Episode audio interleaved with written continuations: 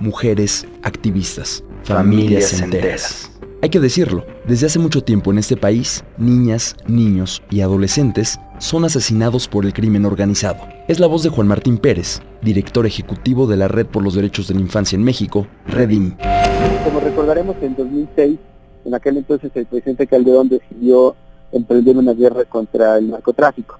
Y más allá de los debates que no se dieron, eh, pero que comenzaban a mostrar desde el inicio su, su estrategia que no era la ruta apropiada, eh, niños y niñas comenzaron a ser víctimas de ataques. Quizás el caso más crudo que tuvimos en aquel tiempo fue en 2010, el asesinato de dos niños, Martín y Brian Almanza, en Tamaulipas, a manos del ejército, una ejecución extrajudicial que empezó, digamos, a mostrar que no era la manera en la que se tendría que afrontar a los grupos criminales. Esto después continuó con Peña Nieto y lamentablemente ha sido reforzado por la actual administración de López Obrador. Tenemos ya 13 años eh, de guerra, en los cuales niños y niñas han sumado cerca de 20.000 homicidios y 7.000 desapariciones. Es decir, cada día desaparecen cuatro y asesinan a tres. Solo en lo que va de este año, de eh, enero al 30 de septiembre, tenemos 796 homicidios dolosos contra niños, niñas y adolescentes, eh, más de 600 con varones, eh, eh, adolescentes fundamentalmente, en los estados de Chihuahua, Guanajuato y el Estado de México en este orden de gravedad. Abrazos, no balazos, como estrategia del gobierno actual para combatir la inseguridad. Lo cierto, o al menos lo que demuestran las cifras, es que garantizar la seguridad en México es una utopía. ¿Hay alguna solución? ¿Hay alguna solución? Lo hemos insistido, lo primero que hacer es que hay que cumplir con la ley y hay que cumplir con los tratados internacionales. La ley de nuestro país establece en el artículo cuarto constitucional de forma explícita que eh, el Estado y sus, sus autoridades, cada acción que realicen deben de tener el interés superior de las niñas como prioridad.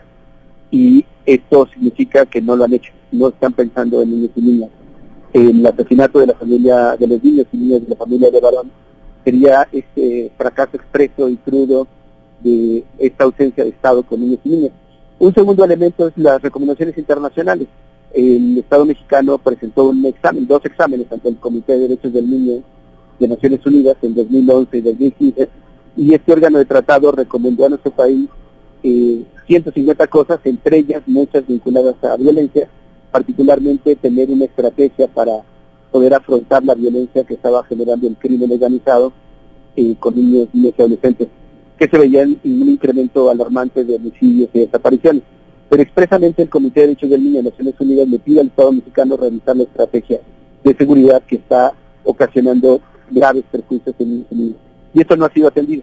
Así es que el gran desafío es cómo recordamos que estos funcionarios y funcionarias de todo nivel están obligados a cumplir con la ley y particularmente a previsar a niños y niñas que representan el 31% de la población, casi 40 millones de ciudadanas y ciudadanos menores de 18 años de edad. Mientras en las conferencias mañaneras se debate el origen de esta crisis, en el extranjero se plantea la necesidad de que el gobierno mexicano asuma su responsabilidad y acepte la ayuda internacional para combatir el crimen organizado.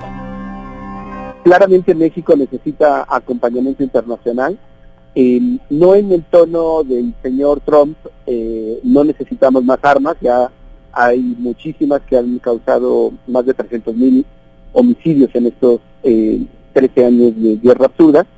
Eh, claramente la familia de Barón le respondió a Trump diciendo que eh, lo que necesitan es que controlen su consumo de sustancias allá, que controlen el tráfico de armas en México. Y creo que eso es muy contundente. La pregunta es, ¿esta grave crisis cuántos muertos sumará antes de que el gobierno federal asuma su responsabilidad? Me encuentras en Twitter como arroba cejamorán. Arroba cejamorán.